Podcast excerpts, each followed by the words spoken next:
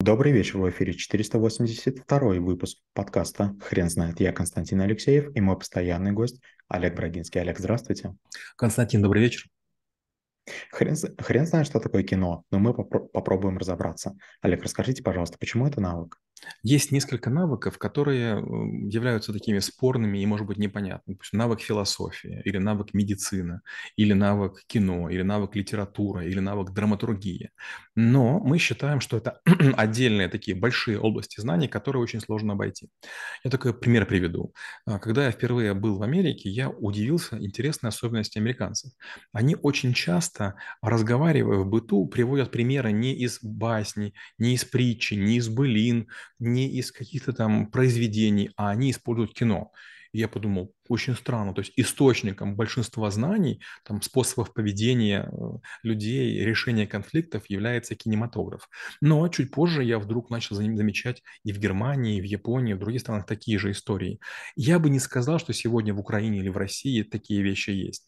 Но, тем не менее, мне кажется, что рано или поздно мы начинаем говорить, а вот в таком-то кино там судья вел таким-то образом себя, или там вот такой-то сотрудник так себя проявил, или такие-то велись переговоры.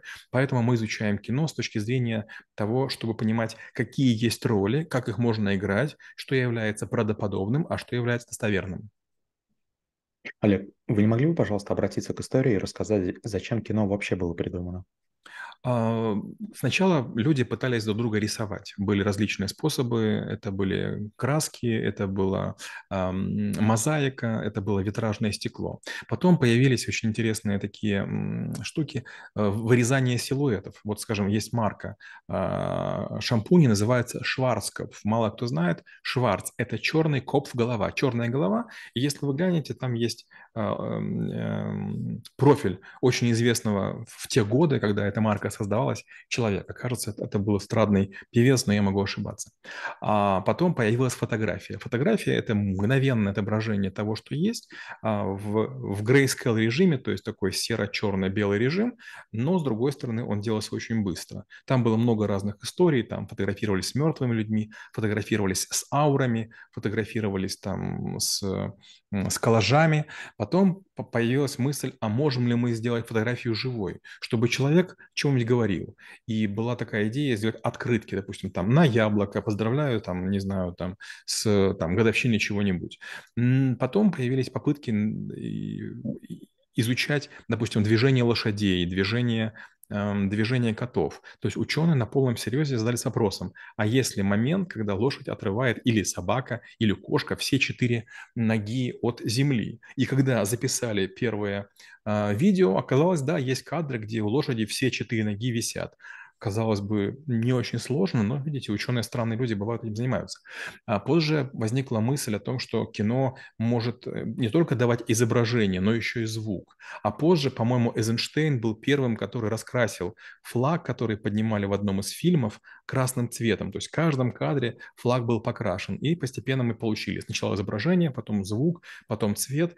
И вот благодаря Джеймсу Кэмерону в фильме «Аватар 1» э, или «Аватар», может быть, он назывался, мы вдруг получили 3D кино, где, надев специальные очки и или используя специальные экраны, проекторы, телевизоры, мы можем себя чувствовать в неком таком многомерном пространстве. До Джеймса Камерона тоже были такие истории, делались стереокино, делались такие бумажные очки, и можно было сходить, и там вас толкают, или там на вас нападает акула, а вам кажется, что это прям происходит возле вас. То есть исчезает дистанция от э, полотна изображения до человека-зрителя. Олег, вы не могли бы, пожалуйста, нарисовать нек- некоторую карту, по которой стоит идти для того, чтобы изучить этот навык? А, есть такая история.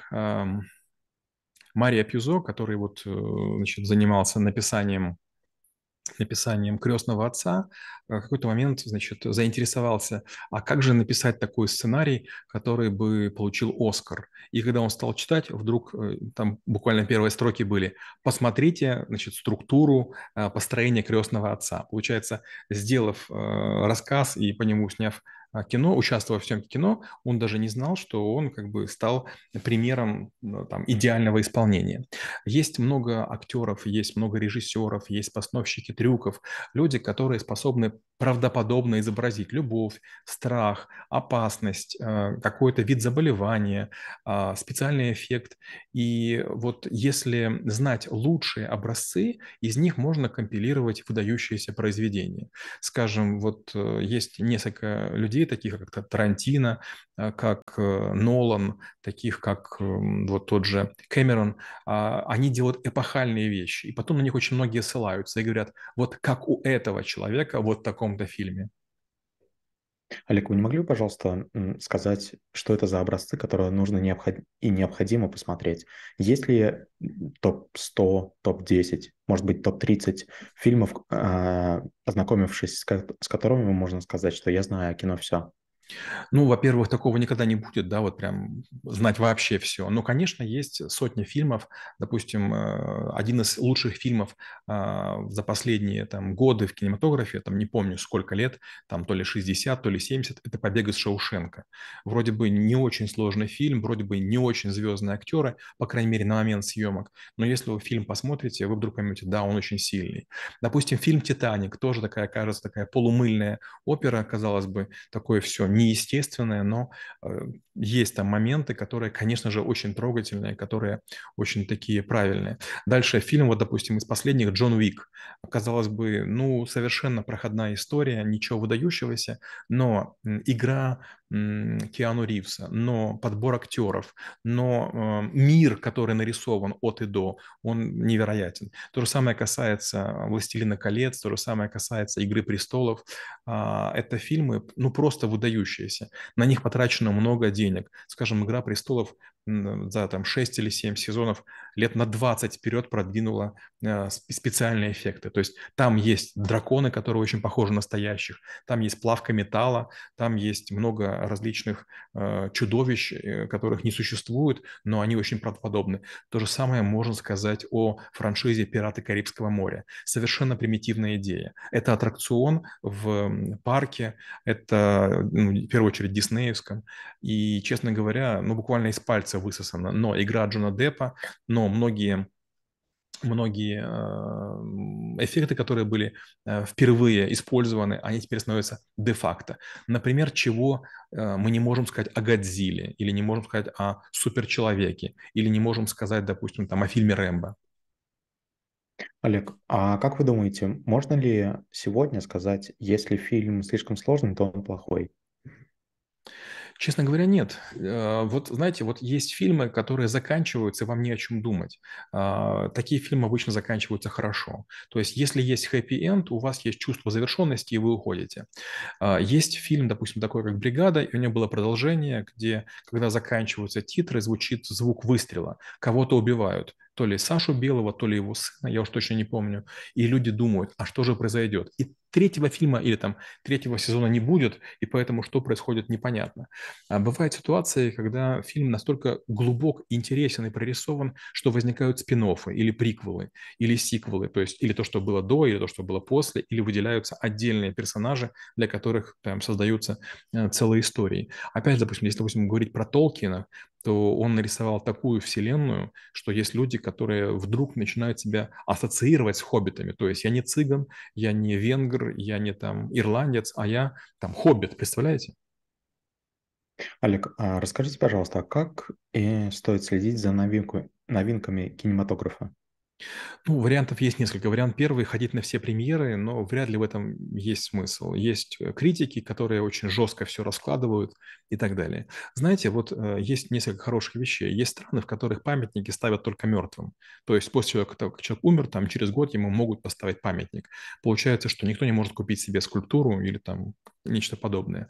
То же самое касается и фильмов. А, вряд ли имеет смысл бросаться на какой-то фильм и говорить, боже мой, какой он великий. Давайте-ка подождем, и дней через 300 или 400, когда э, это все уже уляжется, вы увидите, что произойдет. Например, был такой фильм «Время первых». Я очень сильно сопереживал, потому что там, среди прочих, э, была история моего коллеги. Кажется, Женя Миронов, если не ошибаюсь, играл Леонова, который был вице-президентом в, в Альфа-Капитале. И, конечно, я эти истории много раз слышал. Но потом вышел фильм «Салют», тоже похожую тему, там играл Вдовиченко и другие актеры, и, честно говоря, очень даже неплохо. А потом был, кажется, с Джорджем Клуни какой-то фильм, а потом был «Интерстеллар» и так далее. И, честно говоря, смотришь фильм и думаешь, боже мой, еще лучше, еще лучше, еще лучше. Я хорошо помню, как я смотрел первую «Матрицу». Я компьютерщик, для меня это был фильм невероятно важен. Но когда я видел третью «Матрицу» и четвертую, я подумал, боже мой, как они сдулись. Ничего, кроме спецэффектов, не осталось. То есть исчерпался сценарий. Слишком был, был сильный первый фильм, и слишком слабый прогресс а, от второго к третьему и четвертому. Элик, спасибо. Теперь на вопрос, что такое кино, будет трудно ответить. Хрен знает.